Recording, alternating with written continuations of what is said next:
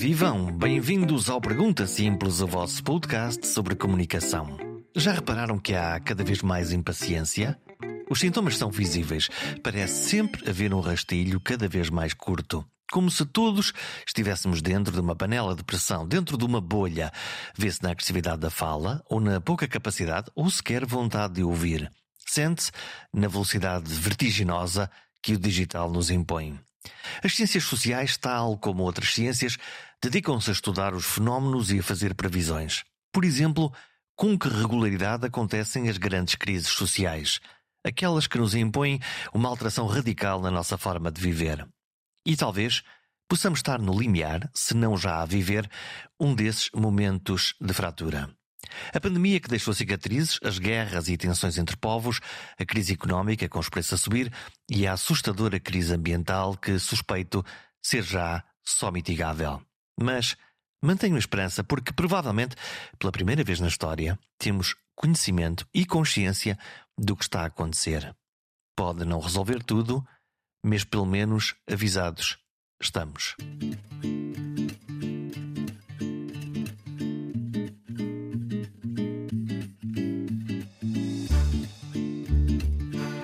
Já ouviram falar da teoria A Necessidade do Caos? É uma teoria que ajuda a explicar as razões pelas quais pessoas ou grupos tendem a usar a desinformação de forma deliberada como forma de enfraquecer as instituições que nos dão suporte ou regulação. Esta necessidade de caos é muitas vezes alimentada por sentimentos de alienação, de descontentamento ou de desconfiança nas instituições estabelecidas e na ordem social existente. Em última instância, na democracia.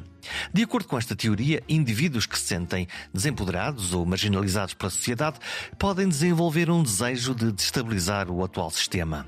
Assim, a necessidade de caos não é apenas um reflexo de crenças políticas, mas também uma manifestação de sentimentos subjacentes de frustração e alienação. Isso pode levar a um ciclo vicioso, onde a desinformação e os rumores alimentam mais a divisão e a desconfiança, perpetuando uma atmosfera de instabilidade e de conflito. É um fenómeno para observar atentamente. Este tipo radical de tensão foi o motivo que me levou a falar com José Palma. Ele dedica-se a estudar a maneira como nos comportamos e como comunicamos, em particular nas situações de crise e ao longo da história. Num mundo onde a ciência aposta tudo em demonstrar e provar a diferença entre o relevante e o acessório, aparecem cada vez mais fenómenos que insistem em desmentir as evidências. Os fenómenos da falácia, da destruição da percepção ou da polarização estão a ganhar terreno. E o mais assustador deles é o radical advento de grupos que professam a fé do quanto pior melhor, o tal caos. Em busca de perceber os porquês, exploramos temas como a percepção e a aplicação da ciência, a relação entre percepção e realidade e a influência de fatores psicológicos e sociais em conflitos e em decisões. Como nos queremos ou deixamos enganar com a chamada falácia do planeamento, por causa da nossa natureza conservadora, da natureza conservadora da mente humana e da nossa tendência de confirmar crenças pré-existentes. José Palma examina o impacto das redes sociais e a polarização social, usando exemplos históricos e contemporâneos para ilustrar como a percepção de ameaça e de diferenças grupais pode levar a conflitos e a violência. José Palma advoga pelo papel da ciência para entender e responder a estes fenómenos. Afinal, quem és tu? Eu defino-me como um tipo que ama o conhecimento e uh, ama a aplicação da ciência. As pessoas não sabem aplicar a ciência, o que é uma coisa terrível, porque a coisa que me custa mais enquanto professor fazer é. Hum, fazer com que os meus alunos, independente, eu dou aulas para engenharia, dou aulas para psicologia, dou eh, em várias partes do mundo, fazer com que eles percebam que a ciência serve para a gente perceber o mundo. E esta ideia eh, as pessoas não conseguem fazer isso só de uma maneira sistemática, estás a ver? Um, porque não percebemos a ciência? Eh, elas percebem a ciência, mas não percebem a ligação à aplicação. Vamos lá ver.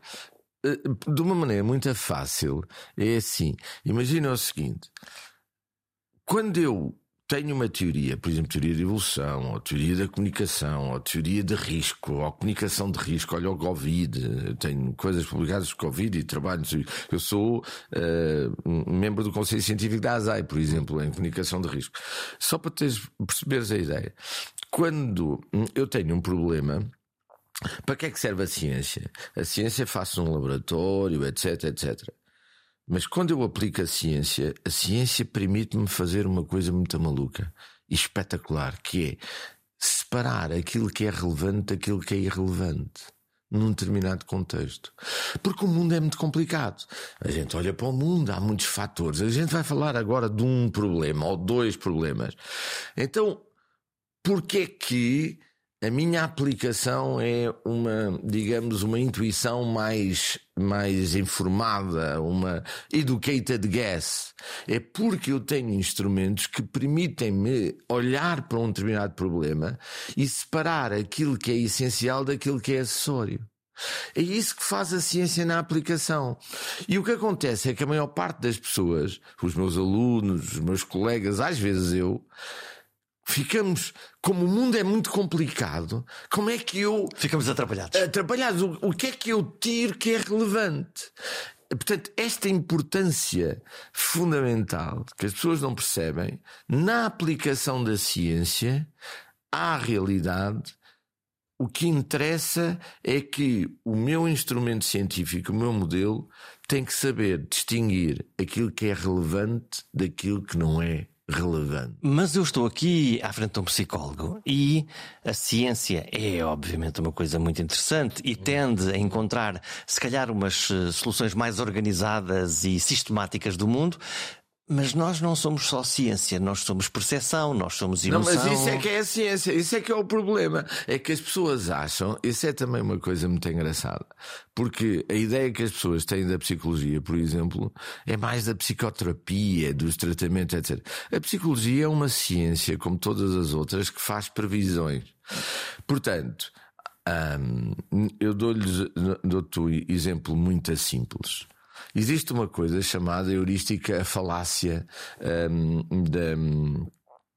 a planning fallacy, a falácia do planeamento. O que é que isso quer dizer?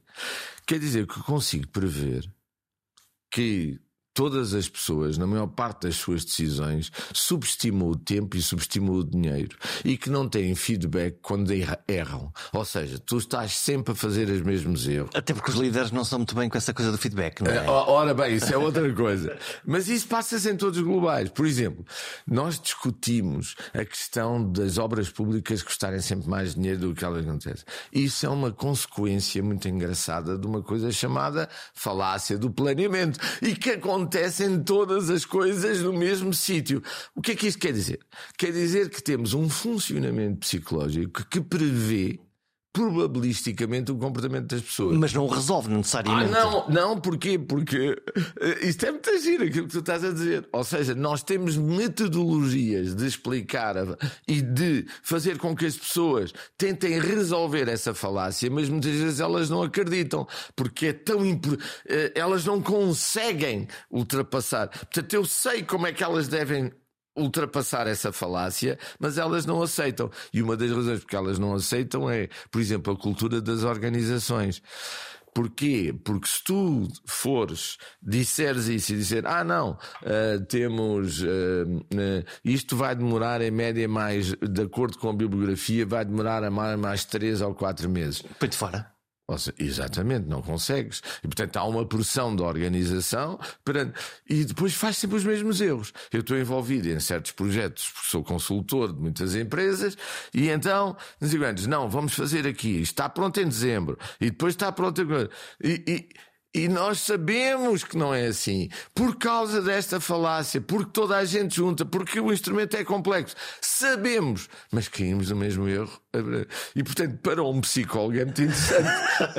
não, te, não te frustra isso? Não, não, porque é assim: a psicologia explica porque é que as coisas são assim e como eu costumo dizer aos meus alunos, explica porque é que não se pode fazer nada. Portanto, é, isso é muito interessante. É evidente que quando tu consegues fazer, é muito giro e, e tens uma, uh, um, um, valor acrescentado muito, muito grande. Mas tu consegues, por exemplo, trabalhas com um determinado administrador, trabalhas com um determinado e consegues resolver, mas a generalização não. Por isso é que é sempre preciso. Porquê? Porque muda a administradora. E há outro problema que nós, aos olhos científicos, achamos, olha, é exatamente o mesmo problema, uhum. mas as pessoas consideram que é diferente. Esta, esta é outra coisa muito interessante. É que nós, os cientistas, separam, tentam separar a forma do o processo do conteúdo. Uhum. E, a, e a gestão é exatamente o contrário. É o contrário, fica apanhada pelo conteúdo. Enquanto nós tentamos encontrar o que está por trás, por exemplo, a falácia que eu falei do planeamento, ela aplica-se à construção de uma ponte ou tu uh, organizas os teus podcasts. É exatamente a mesma coisa. Tu fazes os mesmos erros e as mesmas subestimações. A maneira de ultrapassar isso é a mesma. No entanto, repara, tu na cabeça não estás a pensar que a falácia do planeamento se aplica ao podcast, é a mesma que se aplica à estimativa de uma ponta ou de uma organização. Porque nós estamos a olhar apenas para o nosso pequeno mundo. E, e para o conteúdo específico e não percebemos o processo. E essa é a delícia e a dificuldade de aplicar a ciência. E um verdadeiro aplicador da ciência está sempre a ver o que é que é comum, qual é o mesmo processo não fica apanhado pelo conteúdo. Bom, nós tínhamos aprazado esta conversa e, e, este, este tema, obviamente, a falácia da, de decisão, a falácia da, da leitura do mundo é, é, muito interessante, mas, mas eu, quando, quando decidi bater-te à porta, tinha a ver com, com a minha percepção. Lá está, pode ser uma falácia, pode ser uma, não, não, não. um enviesamento. Para nós, a percepção é tão realidade como a coisa. Se, se, se, se o vemos, acreditamos nela, em é, princípio. É, exatamente, por isso é, há uma, uma coisa muito curiosa uh, e, e, e, e, é parcialmente a uma zona tua, do teu trabalho, que é uh, os, os, os, placebos, uh, que demonstram isso, que é os placebos não a gente sabe que fisicamente não fazem nada, é água com açúcar. Mas a nossa cabeça, se acreditar que uma determinada coisa Exato. pode funcionar, ela, ela, ela vai funciona. funcionar. Mas o mais interessante disto tudo é que há estudos neste momento onde tu até dizes que é, que é água com açúcar e, e mesmo, assim, assim, funciona. Portanto, Isso é uma coisa extraordinária. É extraordinária. Portanto, o que é que eu quero dizer? A primeira coisa que tu tens que perceber neste, neste métier nestas coisas todas é que a percepção é a realidade e a realidade é a percepção. Eu, por exemplo, trabalho muito em conflitos eh, entre empresas e comunidades e risco, etc. E a primeira coisa que eu tento comunicar é dizer: ouçam, estamos aqui eh, eh, em, em confronto com duas realidades, que são duas percepções a minha que eu faço a melhor coisa possível, a da pessoa que faz a, pessoa, a pior coisa, que acha que se faz a pior coisa possível, e portanto a realidade é a percepção e a, e a, percepção é a realidade. E portanto, isto é a primeira coisa que tu tens que contar quando tu estás a lidar com isto. Há uma fotografia que me impressionou há, há uma semana e, e que tem a ver com isto que eh, no Iowa, agora nas eleições do Trump, o regresso do Trump. Eh, eh, sim, e, e uma fotografia dos evangélicos a rezar. E, e, e, e naquela expressão estava completamente a verdade que para eles é não só que as eleições há quatro anos foram roubadas, como o Trump é uma espécie de escolhido uh, para, para uh, salvar, não sabemos bem o quê. O Messias. Exatamente.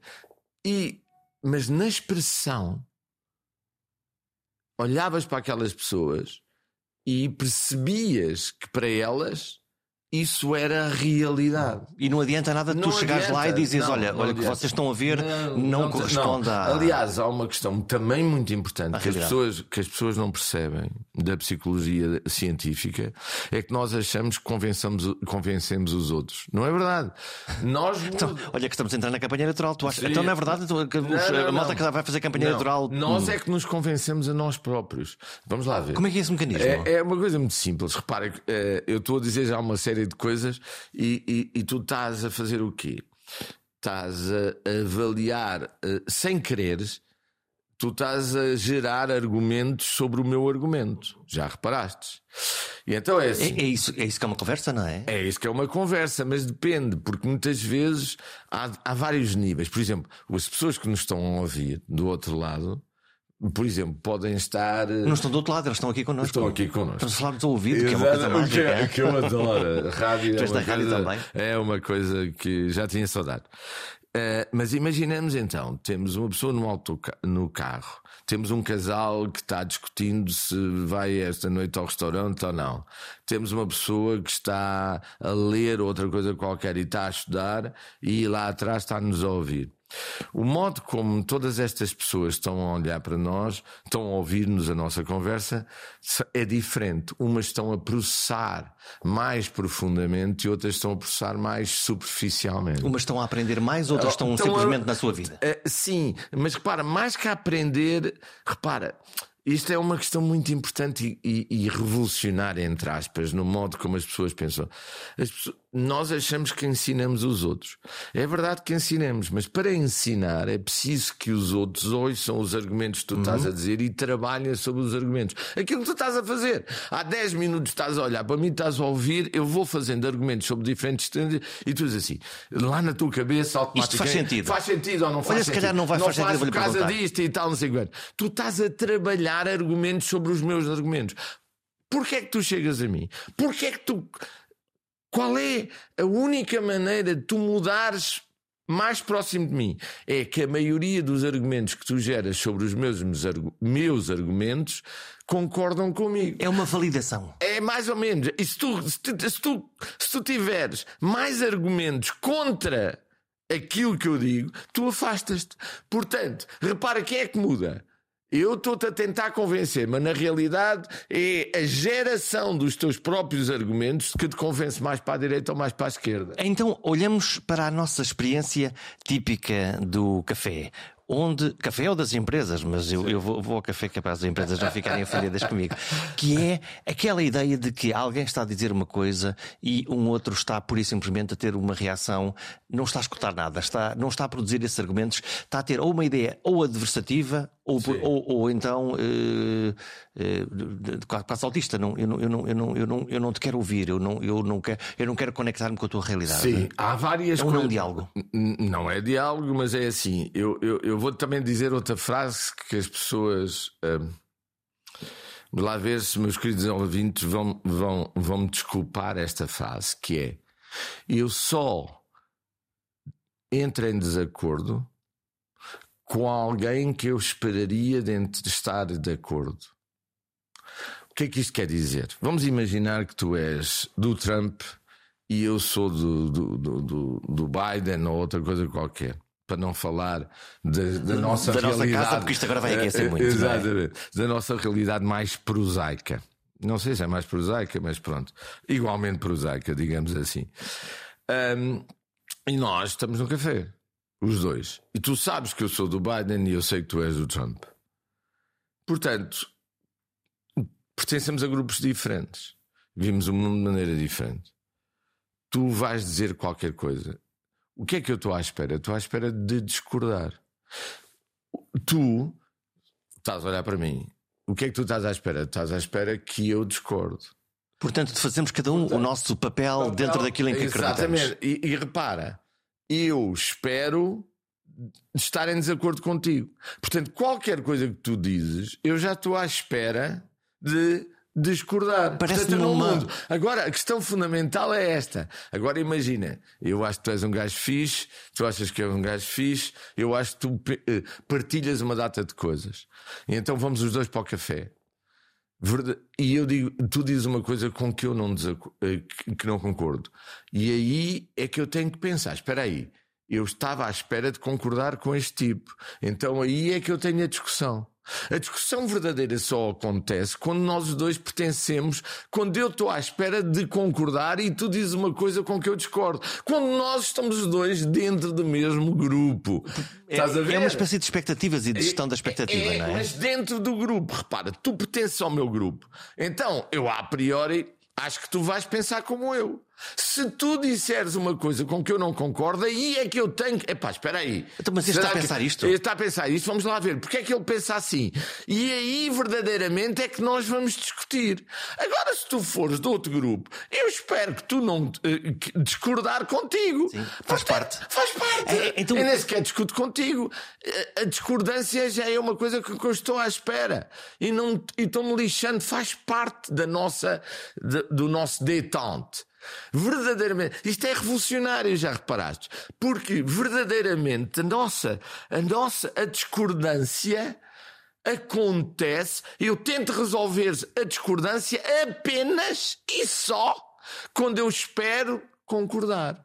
Portanto, é uma forma de consideração na realidade dessa discordância, porque senão há um é, afastamento. Exatamente, exatamente, tens razão. Ou seja, se tu és do meu mesmo grupo do que eu, eu assumo que tu tens essas coisas, tu não tens, aí a gente, a gente discute. Porque eh, supostamente somos próximos e temos aqui uma discordância. Agora, se tu, à partida, não pertences ao meu grupo, oh querido, eu até fico muito espantado quando eu concordo contigo. Exato, olha que estranho. Porque, exato, porque eu estou à espera. Eu até penso. Exato, ele está a dizer uma coisa que eu até penso. Exatamente, eu estou à espera de discordar. Portanto, ao esperar discordar, oh querido, podes dizer o que tu quiseres, que eu não me ligo nenhuma.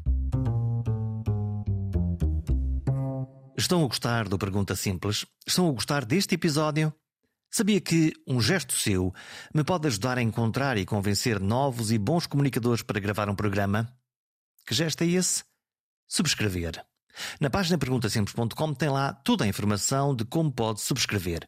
Pode ser por e-mail, mas pode ser, ainda mais fácil, subscrevendo no seu telemóvel através de aplicações gratuitas como o Spotify, o Apple ou o Google Podcasts. Assim, cada vez que houver um novo episódio, ele aparece de forma mágica no seu telefone é a melhor forma de escutar o Pergunta Simples. Olha, é muito curioso, eh, tu estás a falar do Trump. Eh, nós, se olhamos para o mundo, tivemos Trump, tivemos Itália, tivemos Le Pen antes disso. Eh, Não, e tivemos um tipo que ninguém, que toda a gente esquece, que foi o início disto tudo, que se chamava Berlusconi. O Berlusconi. O verdadeiro populista. O verdadeiro populista. As pessoas esquecem-se que o Berlusconi foi verdadeiramente num, num cenário de pós-guerra, pós não é? O, o, verdadeiro populista e o indivíduo que teve a capacidade de uh, uh, nunca conseguiu fazer. Olha, ele tem, é engraçado. O André Ventura, aqui a semana passada, dizia que daqui a seis anos iria, se demitiria de primeiro-ministro se não fizesse isso, isso, isso, isso. É interessantíssimo. Vão todos ver o Berlusconi no início, isto vale a pena ser velho, e onde ele fez exatamente a mesma coisa. Dizer, eu vou ser primeiro-ministro, quando for ser primeiro-ministro, daqui a seis anos vou. Seis anos ou o que e seja. Aconteceu. E, e, e, continuou a ser Primeiro-Ministro e não fez nada do que tinha prometido. E, e isto é, lá está o populismo. É, lá está o populismo. Mas, portanto, é interessantíssimo. Mas as pessoas esquecem-se do Berlusconi. As pessoas esquecem-se do Berlusconi. Esquecem-se de um indivíduo horroroso que construiu, uh, que, que fez uh, uh, casas em, em, parques naturais para o seu usufruto pessoal e que esquecem-se do Berlusconi. Mas na realidade o Berlusconi é o, início, entre aspas, do, do, populismo europeu moderno. A mim interessa-me muito em particular os fenómenos do, do populismo porque não sei se estão a aproveitar a agressividade social ou se a estão a estimular ou se a usam per si, uhum. que é a linguagem tornou-se, Trump é um bom exemplo disso, uhum. tornou-se eh, muito mais agressiva, eh, muito mais belicosa, muito mais conflitual. Eh, portanto, em vez de, ao invés de tender para, lá está, para esse equilíbrio argumentário sobre o bem comum, carrega no fundo a ideia de quanto pior, melhor. É, é há, há vários fenómenos. Eu, eu uh, os, uh, os nossos ouvintes um, de certeza que nos estão neste momento a rogar pragas, porque nós temos tido, temos feito uma coisa que é um, um, um, saltitar entre processos, conteúdos, exemplos, etc. Pedimos de certeza, os nossos ouvintes estão, estão, uh, já nos estão a perdoar, espero eu, um, e prometo que vou tentar convencer-te a repetir isto de vez em quando uh, uh, para, para, tratar de algumas coisas para específicas. Continuação da maternidade. Exato, exatamente. Uh, e pronto. Senão, os ouvintes vão-te manifestar à tua porta e fazer. O que, é que, que, é que eles vão falar? Estão a saltar de assunto em assunto. Exatamente. É como as cerejas, estamos exatamente. a conversar. É como as cerejas. Vamos, voltamos à violência Agora, da, da, linguagem da, política da, e não só. Ver. O futebol também é um belíssimo pronto. exemplo. É, é, mas, mas há uma coisa que eu queria chamar a atenção. Uh, que é uma coisa que eu e tu, muitas vezes, e todos nós, uh, entramos, uh, fazemos com muita frequência. Que é ficarmos presos ao contexto atual e achamos que esse contexto atual é diferente, é fundamentalmente diferente do, do, do, do, do contexto antigo. E não é? Não. O que acontece, o que acontece muitas vezes é muito importante a gente perceber isso. Olha, é tal diferença que estava, eu ainda há bocado estava a falar do processo e do conteúdo. Os processos são os mesmos. O que tu tens agora, e isso eu concordo perfeitamente, o que eu, o, eh, aquilo que tu tens agora é uma coisa um bocadinho diferente.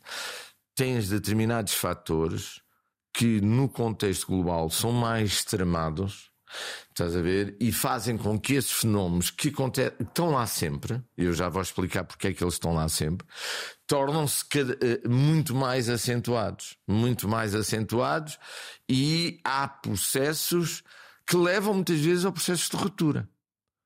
De ruptura. De ruptura mesmo. Portanto, não, não, Ou seja, não é apenas uma retórica, não, é não é apenas não, não, não, uma, uma, palavra. Não, não, é processo de ruptura. Vamos lá ver se a gente se entende.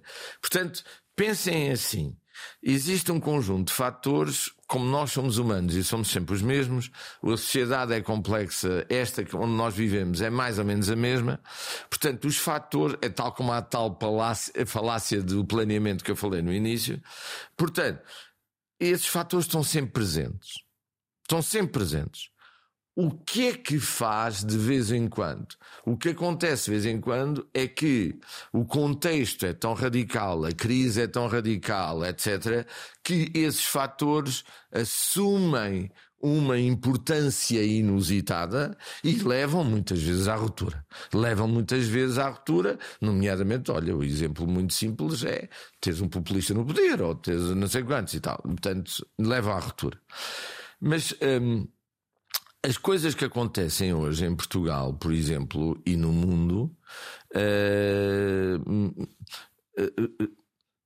uh, então, para os ouvintes não se chatearem muito comigo, vamos separar dois níveis. O nível dos processos, o que é que existe sempre, e o que é que neste momento existe a mais que leva com que esses processos sejam mais radicais? O que é que é diferente e o que é que. E o que é que é semelhante? Sim, o que é que é a norma e o que, é que, e o que, é que, está. Quais são os graus? O som sobressalto. Exatamente. Estás a ver? Estás aí mesmo comigo. Vês como estás a pensar sobre os meus argumentos? É? Na realidade, estou a pensar para onde é que ele vai. O que é que vai acontecer aqui? O que é que... Então, o, o, o, uh, o que é que é comum?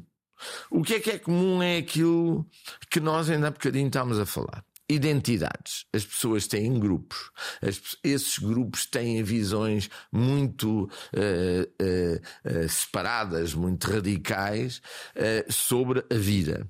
E têm uma visão consistente sobre a vida. Uma das coisas características das pessoas, sabes o que é? É o conservadorismo. Nós, independentemente de ser à esquerda, à direita, isso não estou a falar de política, estou a falar de conservadorismo intrínseco. O que é que isso quer dizer? Quer dizer que tu e eu e todas as pessoas que nos estão a ouvir tentam de uma maneira ativa de confirmar a visão que elas têm do mundo. Nós somos todos muito conservadores. Se estamos bem, porque é que raio é que devemos de mudar então, aqui? Exatamente. E a vida, como os óculos que temos para perceber o mundo, funcionam. Acabaste de matar eh, o sai da tua zona de conforto? Uh, exatamente.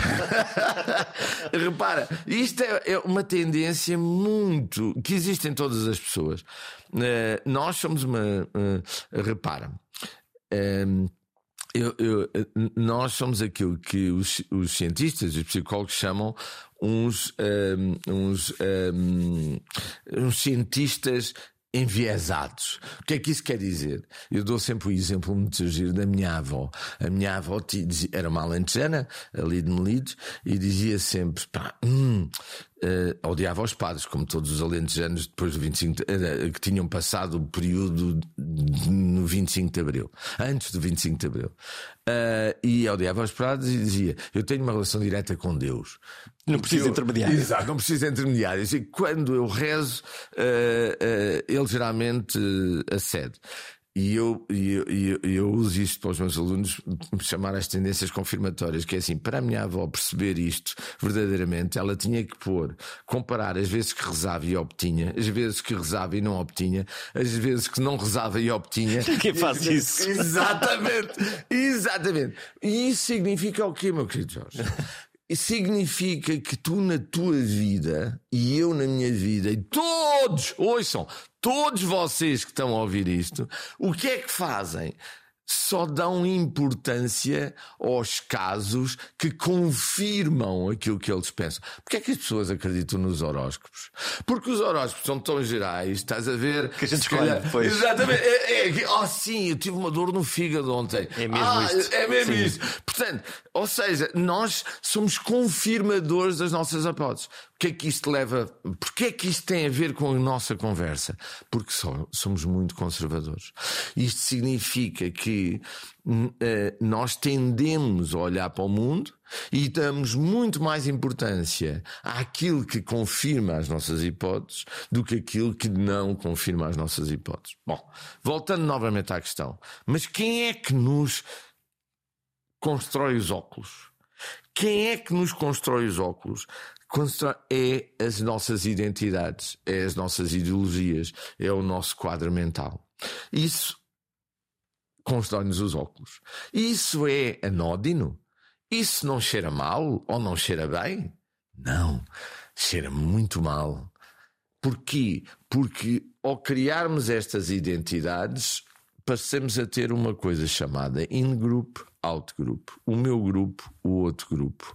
Eu valorizo muito o meu e o nosso. Isso é uma espécie de xenofobia? É, é a razão básica porque, porque é que ela existe. Ou seja, a razão psicológica. Vamos lá ver. Porque o outro é diferente, o outro é porque diferente. o outro veio de longe, porque o outro come é, coisas diferentes, é, fala coisas diferentes, tem um tom de pele diferente, logo e, eu tendo a, a colocá-lo fora de, de, mim, de fora. Mim. E depois é assim: há três graus da diferença, meu querido. O primeiro é a pequena diferença. É Epá, eu aguento e tal, não sei quantos. A terceira diferença, e isto leva-nos a uma coisa que nós neste momento é uma coisa que mais tarde, se quiseres, podemos conversar, que é a situação da guerra. E porquê é que estamos em guerra? E porquê, quais são as razões uh, psicológicas e sociais e internadas com, com, a economia e com o ambiente Quero que nós estamos isso. em guerra? Pronto. Uh, mas então, imagina o seguinte: imagina um contínuo. Eu primeiro tenho uma pequena dissemelhança. Então, mas eu consigo viver, tudo bem, o tipo é, é de semelhante, é diferente. Mas o problema é quando o meu grupo começa a ver o outro como potencial ameaça. A partir do momento, é graus. Percebes? É um contínuo que vai da pequena dissemelhança que eu consigo organizar, uma maior dissemelhança que parece ser ameaça, que já justifica uma certa separação, e uma percepção de ameaça quando eu acho que aquele grupo vai tomar conta do meu grupo e está a ter, uh, ter uh, posições e ter vantagens que são já desfavoráveis ao meu grupo. Isto passa à percepção da ameaça. E aí a justificação é muito grande. E eu posso. Porquê é que as pessoas estão a matar os outros a partir de uma certa altura, porque eles deixam de ser humanos. É aquilo que nós chamamos a, a desumanização. Vimos, por exemplo, no conflito da antiga Jugoslávia, antes, é, sim, sim. onde, onde uh, vizinhos da mesma aldeia, uns porque eram. Uh... Ora, ora, ora é, a Jugoslávia é um exemplo, é lindo. Como é que tu, já somos velhos, pá. Tu lembras-te da Jugoslávia? A Jugoslávia é um exemplo espetacular. Lembro-me da Jugoslávia porque, pelo assustador, porque um, um, mesmo povo, no fundo, é uma lógica de guerra civil ou vários povos, hoje sabemos que são Olha, vários meu povos. querido, é exatamente. Porquê é que a Iugoslávia é um exemplo tão bom? Eu tenho, tinha muitos amigos da Iugoslávia. Já agora, antiga. para, para a malta mais nova, a Sérvia, a Bósnia, Ah, eh, Eh, eh, Montenegro, exato. Montenegro, eh, é, é disso que estamos a falar. Exatamente. Tudo isto formava O um grupo chamado o Kosovo. Era tu Iugoslávia. Eu tinha muitos amigos, colegas, cientistas na altura ehm, da Iugoslávia, e uma das coisas impressionantes na Iugoslávia é que tu tinhas casamentos eh, mistos e eh, muçulmanos, católicos, etc. Um, e é muito interessante a Iugoslávia, porque a Jugoslávia é a ilustração do processo que eu estou a dizer. Porquê? Porque a Iugoslávia con conseguia, conseguiu, apesar de haver estas diferenciações. Conciliar? Uh, não, uh, uh, estávamos no primeiro nível. É, dissemelhante, mas a gente aguenta, estamos todos a trabalhar. Somos todos jugoslavos, Somos todos jugoslavos e tal, não sei quanto. Mas à medida que as coisas organizaram, em cinco anos ou menos, tu passaste da pequena de, eh, de percepção da diferença que a gente consegue acomodar para a altíssima percepção da ameaça. E com a morte, e com E o com assassinato, e As com os pessoas- massacres. Uma das coisas que é muito difícil, e agora vemos isso na, na,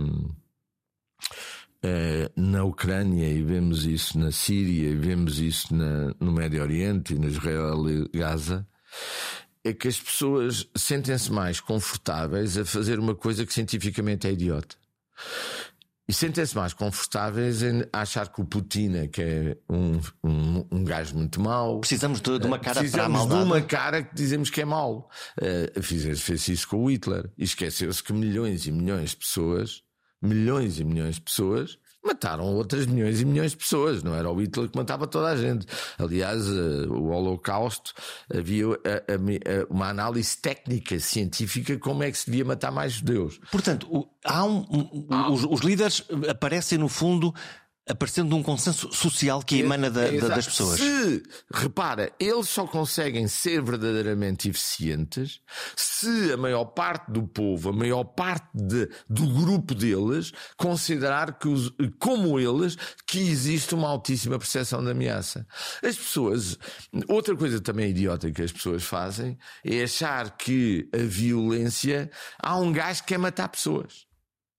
Não, a violência só é justificada e, e- e só é absorvida pelo grupo se o grupo todo sentir a percepção da ameaça. Isto é assustador, porque a pequena diferença entre ser humano e ser animal fica muito atenuada se, se houver essa sensação de que há um grupo de pessoas que verdadeiramente tem dentro de si. Todos nós. Nós, Todos nós. todos, nós, todos nós temos esta Eu e capacidade. Eu e tu. E por isso é que temos sempre que trabalhar. Portanto, nós colocados perante determinadas circunstâncias, Se nós acharmos que o outro grupo constitui para nós uma ameaça, então, e é uma ameaça, e eh, muitas vezes essa ameaça passa a ser percebida como uma ameaça existencial, a partir do momento em que eu tenho que o meu grupo tem uma percepção que existe uma ameaça que é existencial. Ouve o que eu estou a dizer? Existencial. O que é que isso quer dizer? Que põe em perigo a minha existência. mato ou morro. Exatamente. Exatamente. E é esta a questão que as pessoas não conseguem perceber. As pessoas, eh, nós, eu, eu, eu, eu, eu acho espetacular os comentadores da guerra na televisão. Eu divirto-me imenso. Diz- Estou a notar aí alguma ironia. é, é, um bocadinho. Divirto-me imenso. Porquê? Porque eles não conseguem analisar o processo.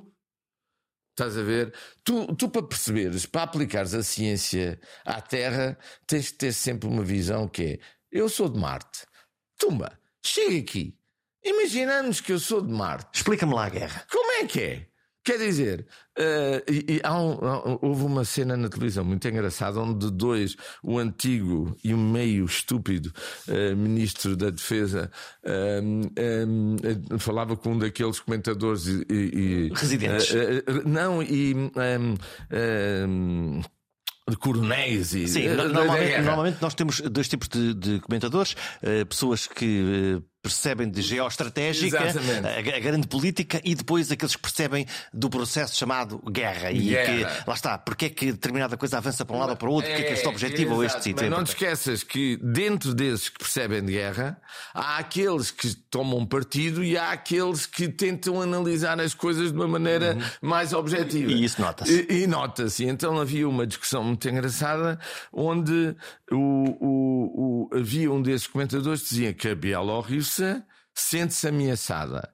E havia o outro comentador residente e tal, e também técnico, tal ex-ministro, dizia: Ameaçada? Ameaçada por quê? Estás a ver? E...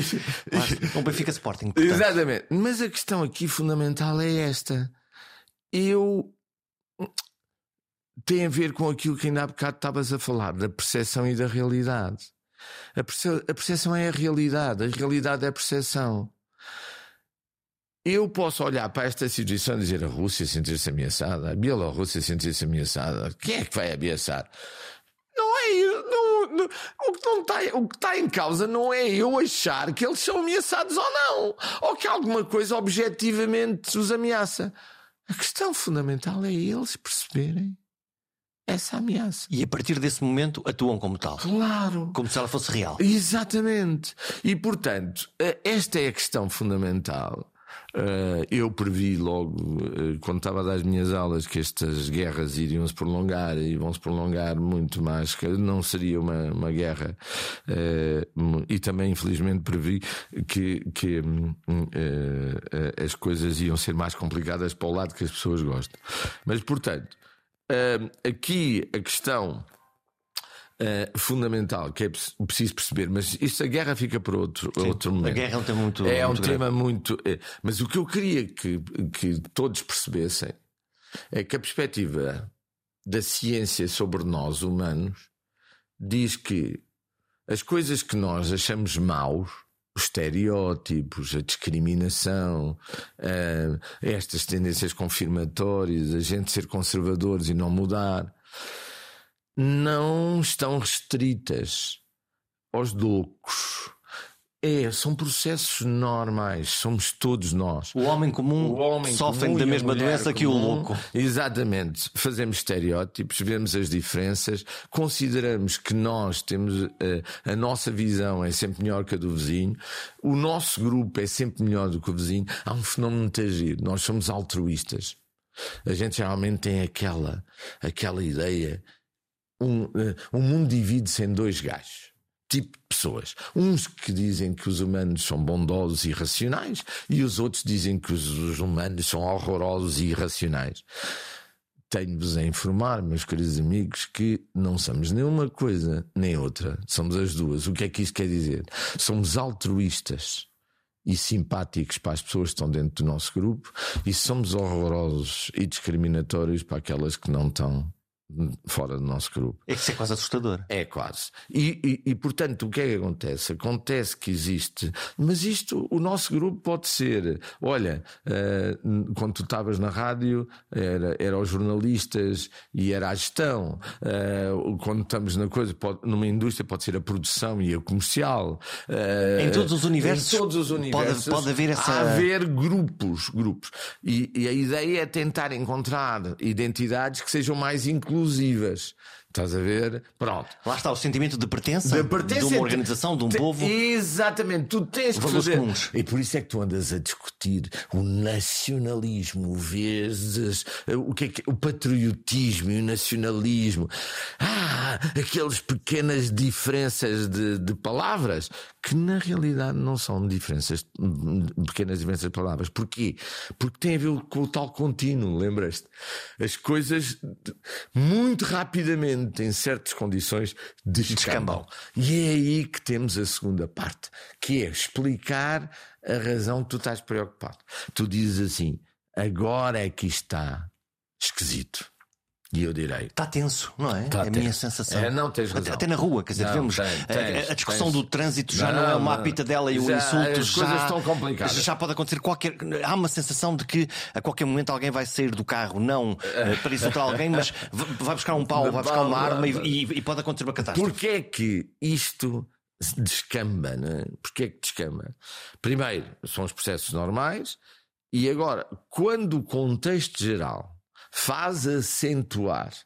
Eh, eu dou-te um exemplo. Eu não sei se já eras nascido, já eras, mas devias ser muito 1971. Eh, não, ah, ah, então já não te lembro.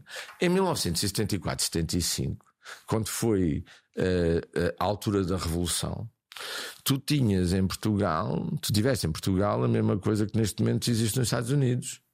Ou seja, tu tinhas, eh, as famílias tinham, separavam-se. As famílias, eh, eu próprio, eu, eu tinha 15 anos e, e, passei por partidos de extrema esquerda e tal, não sei quanto. Eh, foi uma aprendizagem espetacular.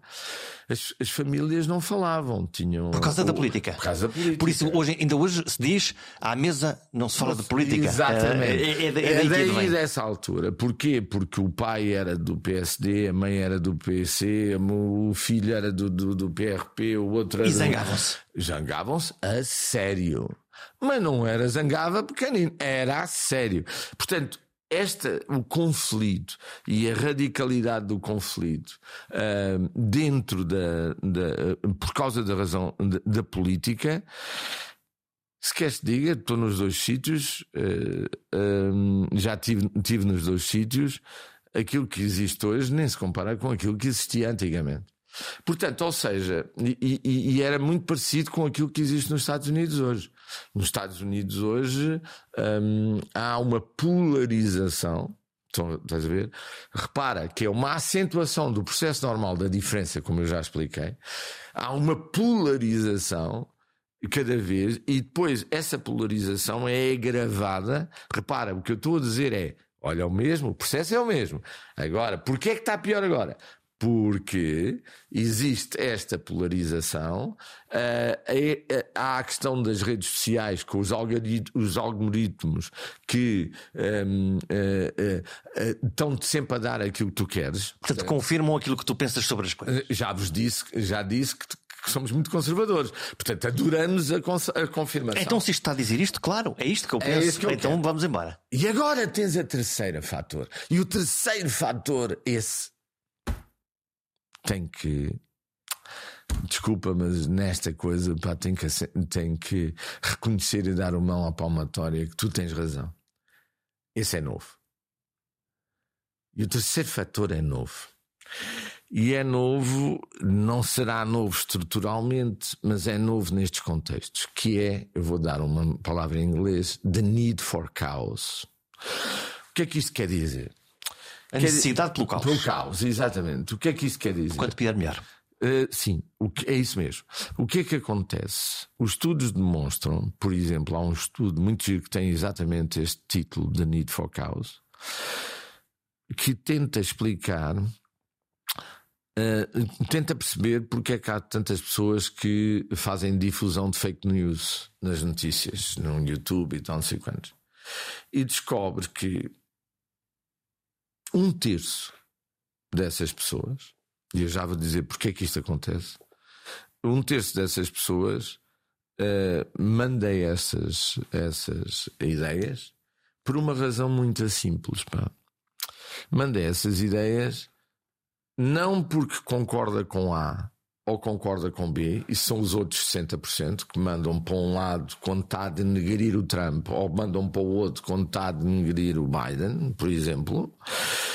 Há um terço das pessoas que estão-se pura e simplesmente barimbando para o Trump ou o Biden e apenas o que querem é de, que eh, aquilo sirva para denegrir o sistema e denegrir o poder. Querem ver o circo arder. Exatamente. São ferozmente antissistema. Aliás, essa é uma das razões pelo qual o Ante Ventura tem que ter um grande cuidado, porque grande parte, quando ele muda e tenta fazer aquelas histórias de ser um gajo. Suavizar. Suavizar, está a perder a sua base de apoio. O seu público não está disponível. Sua, exato, é antissistema. Exatamente. É os tais da Need for Chaos.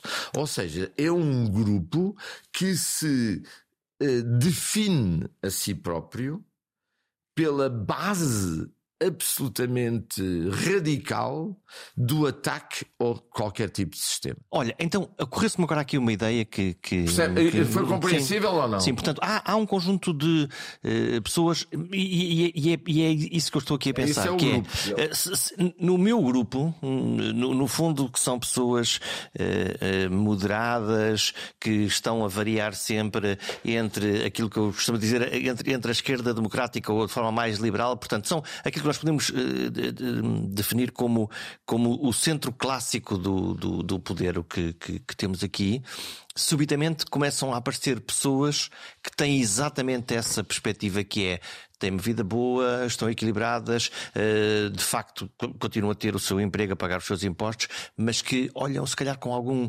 Uh, descrédito ou desconfiança, dizer isto já não vai lá de, da maneira é. uh, normal. Sim. E aí leva. Isso é um fenómeno perigoso, não é? É um fenómeno muito perigoso e previsível. Aí vamos a outra coisa. Repara que, eh, de facto, esta tua conversa comigo é como as cerejas, porque já saltámos de muita coisa e, portanto, qualquer dia temos que fazer um podcast do, do podcast podcast. Do, dos pedaços de, de, que, que deixamos aqui nesta conversa. Exatamente. E, e, e, fazer um novo podcast. Uh, vamos lá ver se a gente se entende. Porque é que temos cada vez mais as pessoas uh, uh, um, um, a ter esta, essa ideia antissistema. Não sei se já ouviste falar no, no Elephant Graph, o gráfico do elefante. Não, mas tenho curiosidade. Então, o gráfico do elefante é um gráfico muito engraçado que explica, foi uma das razões que foram explicadas para aduzir a vitória do Trump. O que é que é uh, o, o, o gráfico do elefante? Imaginas então que temos pessoas que ganham 2 euros por dia, os extremamente pobres, e temos as pessoas que ganham um milhão de euros por dia, os extremamente ricos. O que é que acontece? Acontece que a percentagem dessas pessoas, eh, com a globalização, Uh, nós tivemos uma coisa, sair uma data de pessoas de, de, de, da pobreza extrema e começaram a subir. E começaram a subir assim, ok? E depois o que é que acontece? Acontece que outras uh, começar, começaram a descer relativamente. A classe média. A classe média. E depois as outras muito ricas subiram aqui.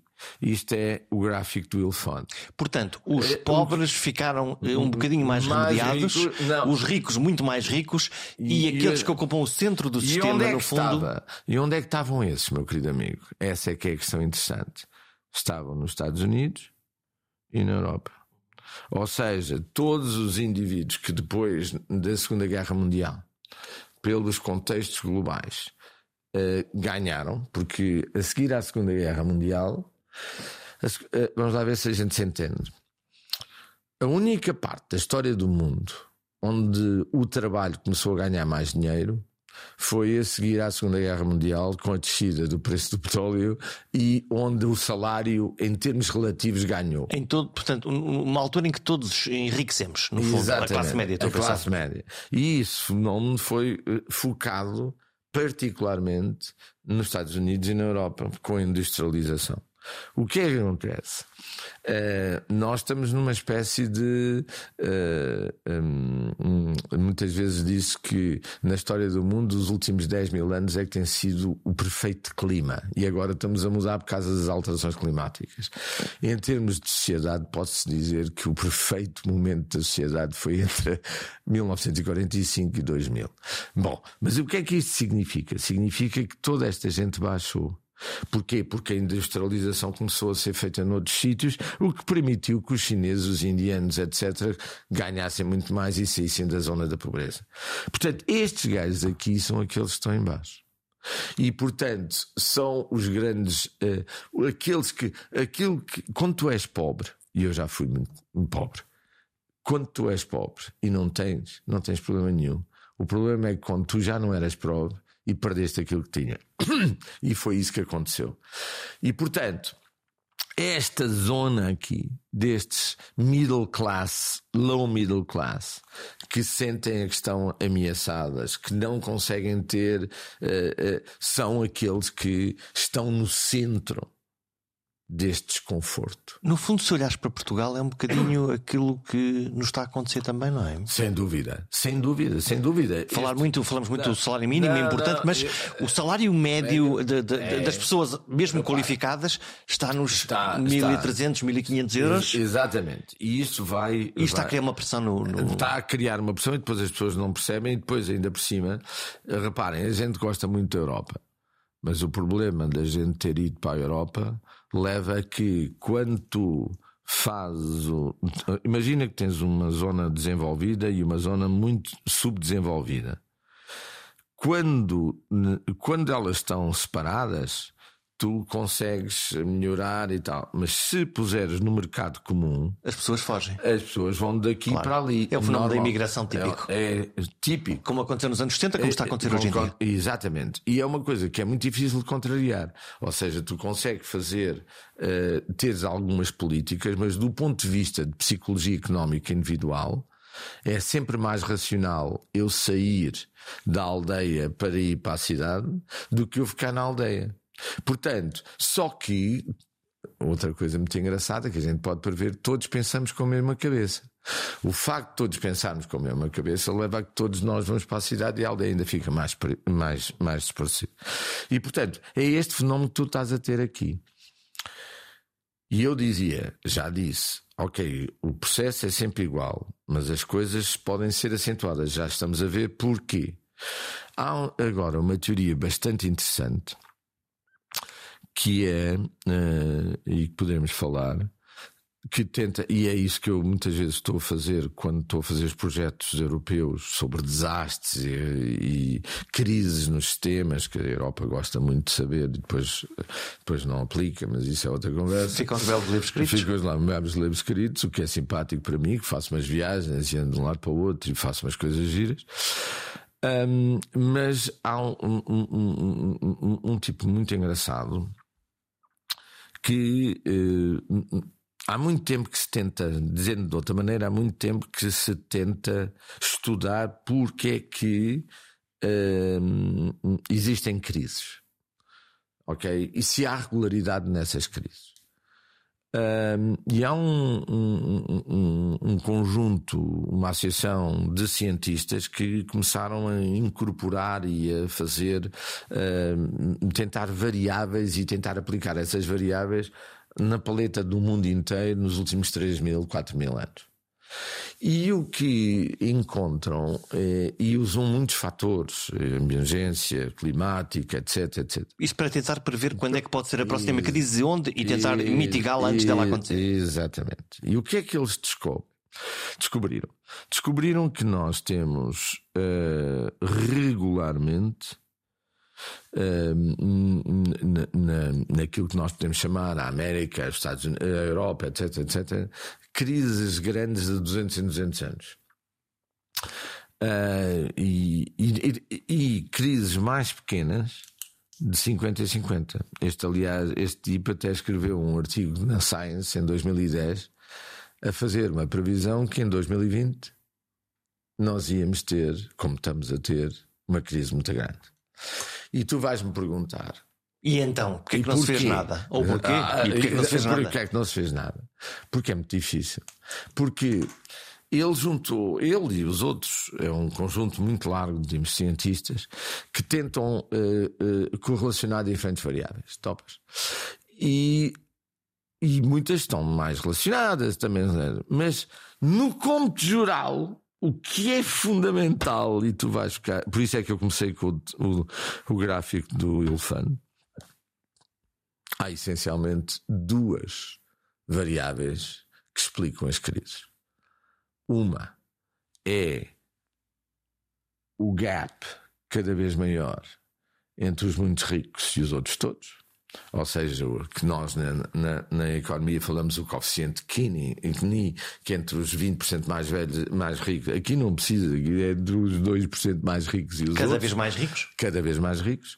E a outra coisa é, um, a, a, de facto, a pobreza da maior parte das pessoas. Quando há uma extrema desigualdade, Exatamente. acontece uma crise. Acontece uma crise. E o que ele estava a prever, uh, e, e, a percepção dessa desigualdade, estás a ver? E a percepção dessa desigualdade.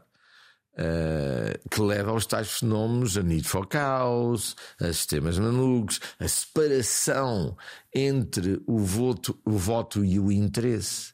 Porque geralmente, racionalmente, tu votas de acordo com o teu interesse. E aí passa eu a ser uma coisa diferente. E portanto, Exato. lá estão as revoltas, lá estão as guerras. Exatamente. Olha, eu não quero deixar, eh, até porque nós estamos muito próximo da, do fim desta conversa, tu és um especialista em ambiente, até em comunicação de fenómenos uh, ambientais. Estamos. Uh, o discurso da crise climática aí está, uhum. mas provavelmente Portugal, nós, eh, tivemos o, nosso. Eh, já tínhamos tido as chuvas, as inundações, a seca.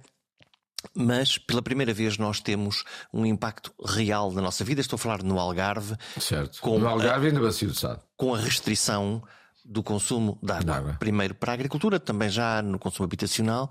Eh, e é, é a primeira vez que, que, que acontece verdadeiramente. Como é que tu observas este fenómeno que Parece que falamos de mudanças climáticas como se fosse uma coisa absolutamente retórica, alguma coisa do mundo ali ao lado. Hum. Mas não, mudamos, mas não, mudamos, nada nos nossos hábitos fundamentais? Não, não, não. Uh, sim, tens, tens, toda a razão e, e, e não mudamos muito. Uh, vamos lá ver. Uh, se eu perguntar às pessoas se elas estão uh, uh, uh, muito preocupadas sobre o ambiente, isto já aconteceu desde 1980, os meus primeiros estudos sobre o assunto. E as pessoas já pensam nisso já pensavam, e em todo o mundo. E, e havia uma, e há um, uma ideia errónea que era que só os ricos é que estavam, os ricos, os países ricos é que estavam preocupados, enquanto os pobres não. Não é verdade. Já desde os anos 80 que havia uma percepção, e essa percepção eh, vai quanto muito é, é, é acentuada. Agora, a questão aqui fundamental é que o que é que é o teu padrão de vida? O que é que tu fazes? Tu fazes coisas que são aquelas que são mais racionais uh, num determinado momento. E mais confortáveis? E mais confortáveis. E aquilo que é mais racional. Por exemplo, se eu, uh, eu tenho. Qual é a diferença entre eu andar de carro e não andar de carro? A diferença é muito pouca. É entre ver N pessoas a andar de carro ou N mais uma. E portanto, é sempre mais fácil, ainda por cima, as consequências positivas são concentradas em mim e as negativas são distribuídas por todos. Portanto, se eu não tenho. É uma espécie de egoísmo isso. É, é uma racionalidade limitada, digamos assim. Agora, e depois não se vê uma política clara e não, tu, não estás a, a, reforçar o comportamento positivo. Nós, nós uh... não obtens um benefício pela, pela, para ter um comportamento menos, uh, menos egoísta. Por exemplo, nós sabemos, eu fiz estudos sobre stress nos transportes públicos, por exemplo, já há muitos anos, e descobri que o stress que eu tenho a andar no transporte público é muito maior do que eu tenho a andar no automóvel. E portanto, eu tenho que ter políticas que percebam qual é vou dizer um palavrão, payoff structure, a estrutura de pagamentos, ou seja, o que é que eu tenho positivo e negativo para ter certos, certos uh, comportamentos e reforçá-los e, e, e, e tornar os que são menos adequados uh, mais penalizá-los. No fundo, se, se uh, andar nos transportes públicos fosse uma experiência especialmente prazerosa, uh, eu tendia a poder sim. usar mais, se tiver mais, sim, sim. mais transportes, mais confortáveis, mais, mais interligados. Mais interligados. E pelo contrário, se eu for penalizado pelo uso do Exato. transporte individual, então mudarei o meu comportamento. Qual é a diferença fundamental? Qual é o problema fundamental na mudança ambiental? É que os sistemas são muito diferentes. Eu trabalho no Brasil, trabalho no, na, no Norte África, trabalho um pouco de todo o mundo. Tu não tens a possibilidade de fazeres uma coisa que seja adaptável a todos os sistemas. Tu tens de estar sempre a adaptar políticas ambientais concretas a todos os sistemas e a todos os subsistemas. Esta diversidade de soluções é muito complicada, porque cada sistema tem os tais comportamentos que são reforçados de uma maneira e reforçados de outras. Portanto, é, eu dou-lhes uma história, e acho que para terminar, porque isso também merece. Tu és, tu és um tipo absolutamente terrível e desonesto, essas coisas todas. Vens para aqui falar de uma coisa. Tinha uma conversa e agora só foram 10, mas, uh, mas eu... Para, eu vou contar, para que isto fique um bocadinho íntimo, entre aspas, eu vou contar uma história que eu tive uh, quando era presidente da Quercus em 1990 e tal. Eu e o Jonas de Mel, que era que era o presidente do, do Legiota na altura e, mais, e da Liga, e, e, o, e o Eugénio. O início do, do, da voz pública dos movimentos ambientalistas portugueses. Então, em 1925, na altura de, de, das, antes das eleições, nós, nós pedimos entrevistas com todos os, os, os, os líderes que podiam ganhar. O Fernando Nogueira, o Guterres. Em 95. O, em 95. E tivemos uh, dois dias com o Nogueira, um dia inteiro uh, no, no, no, Rato a discutir com o Guterres. Hum, podes convencer, no fundo, para convencer não, os líderes. Apresentarmos uma, uma espécie de caderno. E fomos em todo lado. Isto, isto, isto, a política da água, a política do coisa e tal. Vocês perceberam alguma coisa? Pronto, perceberam. Mas o que é interessante, eu conto sempre esta história. É porque eu agora ia fazer a pergunta a seguir se, se mudaram qualquer coisinha. Não, não, isto é interessante. É interessante porque para tu perceberes eh, e os nossos ouvintes perceberem o contexto. Eu, eu, aliás, tenho uma conferência que eu chamo sobre as falácias, onde tenho a fotografia do Guterres uh, uh, na Time com ele, com a água, coisas, e depois tenho Guterres and me. E eu vou contar esta história a ti que eu conto nas minhas conferências sobre as falácias do ambiente. E então, a história é uma história muito engraçada. Portanto, nós apresentamos as coisas todas e dos 10 ou 12, depois o Sócrates fez algumas coisas, mas muito mais tarde. Um, eh, epá, ele fez duas ou três. E, um, e, e, e, repara, eu não estou a atacar o, o Guterres como político, estou a explicar porque é que é difícil e porque é que a gente estamos condenados, entre aspas, e sem aspas. É, portanto, todos, ele percebeu há 30 anos e agora é, é secretário de Estado, é, é secretário-geral da, da ONU, e diz: Nós estamos assim. Como já me tinham dito. E, pois, a questão é que a maior parte dos líderes do mundo tem mais problemas em fazer alguma coisa do que o Guterres tinha em 1995. Ou seja, no momento atual, 2024 a maior parte dos líderes do mundo, para pôr em prática políticas ambientais, tem muito mais dificuldade que o hoje secretário de Estado, secretário-geral das Nações Unidas, tinha em 1995, que ele estava muito mais avançado que 97% das pessoas do mundo em relação às políticas ambientais. O que é que isto quer dizer? Como tu estás a ver, a maior parte dos, dos, dos gajos republicanos acham que nem sequer existe alterações climáticas. É uma negação. É, não, é tal percepção que é a realidade, porque é aquilo que lhes é mais conveniente. Portanto, o que é que isto quer dizer? Quer dizer que a situação é complexa. Não há soluções únicas. As soluções têm que ser desmultiplicadas e trabalhadas de acordo com cada sistema em particular. E são dolorosas, em princípio, porque dolorosas. significam alterar o nosso modo de viver. Portanto, resumido e concluindo, meu querido amigo e meus queridos pessoas, eu há, há 40 anos que falo de alterações climáticas, não, já não falo muito mais. Agora, porque agora só há uma. Sejamos realistas. O que nós temos, temos que fazer é a adaptação. Nós, eh, portanto, o sítio onde eu estou agora, daqui a 40 ou 50 anos, será um semideserto. Um, todo o sul do país vai ser um deserto. E, portanto, o que nós temos que fazer já é começar a trabalhar em adaptação, começarmos a pensar em soluções a longo prazo, resolvemos a questão da água, eh, percebemos as práticas, porque eu trabalho e já fiz alguns artigos e papers sobre a evolução da, da, história e do comportamento. Aquilo que nós estamos a fazer é a mesma coisa. Por exemplo, todo, todo um, o, o deserto hoje do Médio Oriente, no Iraque, na Síria, etc., não era deserto.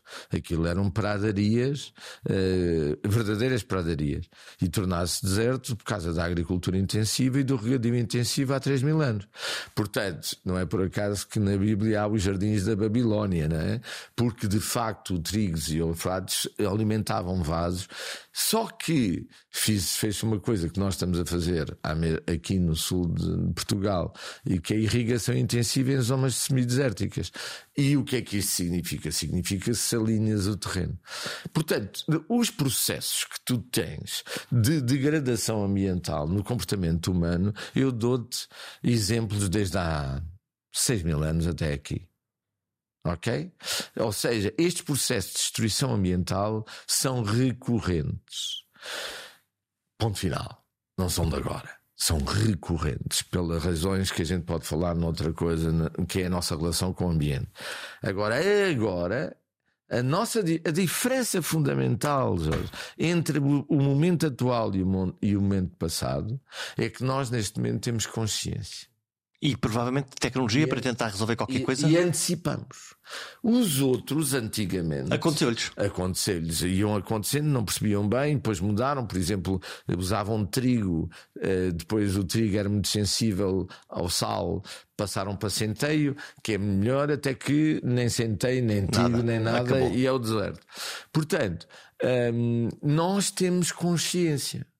E esta, esta questão de ter consciência e podermos antecipar e podermos adaptar é aquilo que temos que fazer, porque não temos outra solução senão a adaptação. Adaptar, adaptar, adaptar. Nas mudanças climáticas e em tudo o resto. Explica a história que os seres que sobrevivem ao tempo são os que melhor se adaptam e não necessariamente os mais grandes ou fortes, como explicam os dinossauros. E a nós tocou-nos viver estes tempos incertos, entre a ordem e a previsibilidade, e a volatilidade e a ameaça do caos. Alguém tem por aí um termostato? Para equilibrar a temperatura. É que está a ficar quente por aqui. Até para a semana.